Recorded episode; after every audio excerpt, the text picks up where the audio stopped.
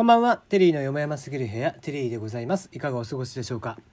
この番組は僕が個人的に気になっている情報、ニュース、話題などからピックアップしてきてコメントをしていく番組です。ツイッターに匿名でご意見、ご質問、メールなどをお送りできますマシュマロ、こちらを置いております。今週のメールテーマは今年一番〇〇。今年一番の〇〇です、えー今年一番怖かったとか、楽しかったとか、なんかおかしいなと思ったとかね。今年一番美味しかったとか、なまあ何でも結構ですよ。えーたった言うて3ヶ月、え1年の4分の1をまあ過ぎようとしておりますが、そんな今年入って一体一番インパクトが強かった、えーこういったお話があればぜひ送ってください。はい。そして、ナナミュージックでは歌もやっていたりとかします。えーそちらもツイッターでご紹介をしておりますので、ぜひ、えーこちらもツイッターでご確認ください。連日言っておりますが、えー番組を聞いていただいて楽しかったとかね、えーそういうのがありましたら、アプリの方でぜひ立ち上げていただきまして、えーハートボタン、ニコちゃんマーク、ネギボタンなんかをいっぱい連打していただけたら、喋ってる我々や尻尾を振って大喜びしております。えーそしてそして画面上右上にあります四角いシェアボタン、こちらを押していただいて、ツイッターなんかでシェアしていただきますと、もうさらにさらに、え大喜び。もう今日はそのツイートを見て、え酒でも飲もう、そんな気分にになるかと思います。えーそれは俺だけかな。はい。えーまあそんなこんなで、ぜひね、えー喋ってる人の、えーモチベーションを一緒に上げていただければと思っておりますよ、ということで。はい。えー世の中ね、やっぱりコンテンツっていうものがいろいろあります。僕がよく見るところで言うと漫画アニメドラマ映画なんかね分かりやすいコンテンツの例ですがまあやっぱりねネタ切れというのがあるんですよ。まあいろんな業界でそれはもう嘆かれていて映画なんか顕著ですよね。原作というものがどんどんどんどんなくなってきて、えーだんだんだんだんわけのわからない設定の話があったりとかが、え増えていく。最近であればアニメは異世界ものまあアニメというかねライトノベルの方ですが異世界ものがバンバンバンバン流行っている。異世界転生ものと言われるものですね。まあまあ転スラなんかもそうですよ。転生すればスライムだった件とかもそうですよね。もう代表作でございますがまあ次から次にいろんな業界でいろんな企画というのが生まれてくるもんですが、えーこういったコンテンツ業界、えーネタ切れというのはやっぱり AV なんかでもあるそうですね。えー AV でですね、蓮見クレアさんという、えー有名女優さんがいらっしゃるんですけども、なんとなんとその方のね、えー作品で、えー AV 女優の蓮見クレアがロッキー山脈で3億円の財宝を探すというね、えー意味のわからないアダルトビデオが AV 業界を今震撼させているという話題です。まあ、あまりの衝撃作、予告編がね、えー、旧 DMM、えー今でいうファンザですけども、そちらに動画が上がっていて、まあ、ツイッターでもね、シェアをしている方がいらっしゃるんですが、予告動画を見てみますと面白いもんで AV なのに一切脱いでない。なんかね、ガチでアメリカのロッキー山脈行きまして、宝探しをしたいという感じの、えー内容になっているようですね。まあまあ、なんですかね、ちょっと、まあ AV ではないんでしょうけどもね、そうなってくると。ただのドキュメンタリーというか、もうバラエティに近いものなんでしょうけどもね、えーネタ抜きで本当にね、ロッキー山脈に行って、えーもうその、まあ、男性がね、そういうこう行為をする、えーシーンのあるなしに関わらず、まあ、いろんなね AV ウォッチャーの方々 AV ライターさんとか EAV をこう研究している人とかからもう大絶賛を受けているということでまあ新しい AV の形というのが、えー誕生したんだなという気がしますね。うん、まあうんそれが AV なのかって言われたら僕にはようわかりません。はいさて話題変わりまして、えーなんかね、4月1日まあなんかエイプリルフールの日に発表されるとそれ嘘なんじゃねえかと思っちゃいますけど、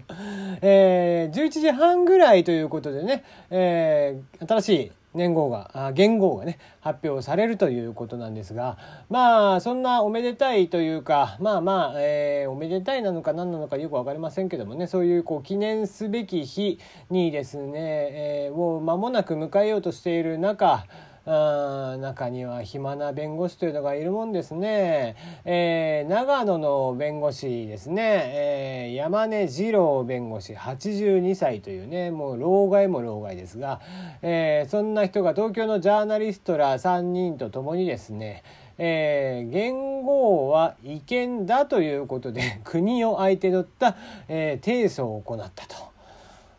疲れるね。こういうのはもうほんとさもういいからお前引退せよと思うけど黙って。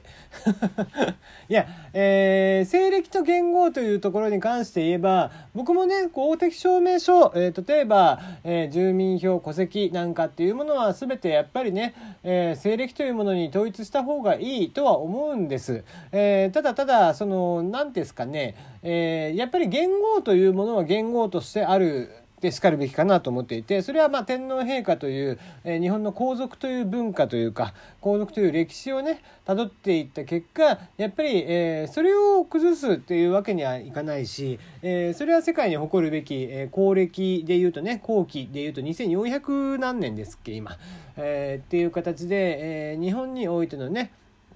皇族のね、え、がついてからの、え、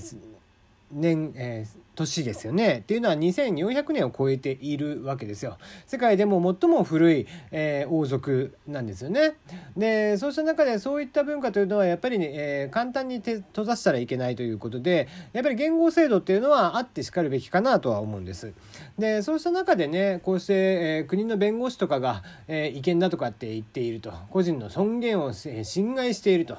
具体的に何を侵害しているかというと、まあ、あの元号制定によって国民は天皇在位の時間に閉じ込められ世界史とつながっているという意識がぶつ切られることになるっていうわけのわからないことをおっしゃっている。うーんクズかな？うんまあ別にぶつ切られたことないけどね、えー、時間意識の喪失状態に陥ってくるということでね、えー、まああくまで象徴天皇制を否定しているわけではないということなんですけども。まあ必然性は確かにないとは思うね。必然性はないんだけども無効にすることはないかなとは思ってますね。だから、そのまんまやればいいし、別に、え、それはそれ、これはこれで考えればいいだけの話。別にそんなものにさ、西暦が変わった、まあ、例えばね、平成から新しいなんとかっていうところになったからっつって、もうなんかわけわかんなくなるみたいなことって別にないじゃん、そんなに。ねえまあまあ当然ね生まれた年が例えば僕だったら昭和何年とかって昭和54年とかって言った時に、えー、あれ成績何年だったっけ？みたいなことは当然あるけどもさあまあ別にそれはそれこれはこれという感じで別にだからっつって困りゃせんよね。うんあのなんかこうたまにこういうふうにね弁護士とかがこう国にねこういう提訴をしたりとかするでしょう。うん、頭おかしいのかなと思うよね。えー、そんな中アメリカとかってじゃあどうなってるかっていうとアメリカというところは宣誓をしないといけないわけなんですよ。えー、アメリカに対して忠誠を誓うという、えー、宣誓をするんですね。合衆国憲法および、えー例えば県、えー、州の憲法とかねそういったものを遵守して、えー、アメリカに忠誠を使うということを、えー、宣誓した上で弁護士とかになれると。ところが日本というのはね制度的なものだけで、えー、バッジを与えられてみたいな話になっているのでこういったわけのわからない連中が出てくる。えー、この度ね、えー、日弁連まあ何かとお騒がせの日弁連ですよね、えー、あいつらが、え、弁護士全員の総意だみたいな形でね、え、何かしらに対して意見だとかたまに言うでしょうが、あれもあれでゴミなんだけどね、え、そんなこう日弁連の副会長にねなぜか、え、韓国籍の弁護士さんがついていると。もうこれもおかしな話でね、うん、日本の弁護士だから本来であれば忠誠心を使った上で、えー、日本の、えー、ね、国籍を持った人がね、えー、弁護士にならなきゃいけないし、うん、ね、どうしてもその、え他国になれば他国のことを多国籍の事情を踏まえて日本の法律を扱おうとするってそれはおかしな話になってくるわけじゃんか。ねえー、そういうのがちょっと、えー、日本はまあある意味心が広いとか懐が深いとかって言ってしまったら、えー、聞こえはいいかもしれないけども制度としてやっぱり変な部分ではあるなという気がしていますね。はいじゃあ最後になりますかね。えー、沖縄、えー、いろんなね、お土産があります。名物もありますね。ソーキそばであったりね、えー、サーターアンダギーもあるし、えー、ゴーヤチャンプルとかね、豆腐チャンプルとかいろいろありますよ。えー、その中で皆さんも一回は口にしたことがあるかな？海ぶどうありますよね。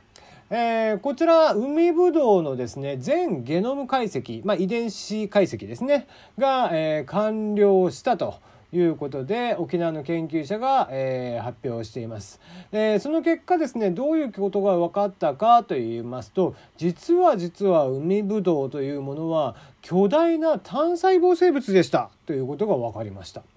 えー、もっと具体的に言いますとでっかい緑虫みたいな。人間とか普通の動物植物と違って多細胞生物と違ってですね、えー、1個のせ、えー、細胞から出来上がっている1個の細胞が膨れ上がって出来上がった、えー、植物だと。いうことなんですね。あんだけこう粒々がいっぱいあって茎とかがあったりとかしている、えー、そういうものが実は1個の細胞から出来上がっているというまあ驚くべき結果があって、えー、それをねイギリスの科学誌 DNA リサーチで論文を発表しています。そもそもこれを調べる結果になった、えー、結果につながった、まあ、きっかけというものがやっぱりあるわけなんですけども海ぶどう、まあ、一般的に市場に出回っているものというのは天然とか養殖として海で育つものではなくてですね実は果物とか野菜のように陸上のビニールハウスで育てられてるんですって。で、えー、まあその育てていく中で、えー、多細胞生物である他の植物や海藻の栽培方法これをそのまんま取り入れてもやっぱりねうまく、えー、育つことができないとやっぱりいろんな問題点が出てくると。そうした時に、えー、いろいろ調べていって今回に行き着いたということでね、えー、まあこれがね結局進んでくることによって今回分かったことによってやっぱり海ぶどうも外来種によってかなり駆逐をされていっているということで、えー、外来種からの、えー、対策、えー、なんかにも役に立つんじゃないかなと言われているそうですね。海ぶどうは大きい一つの細胞なんですって。ではではまた。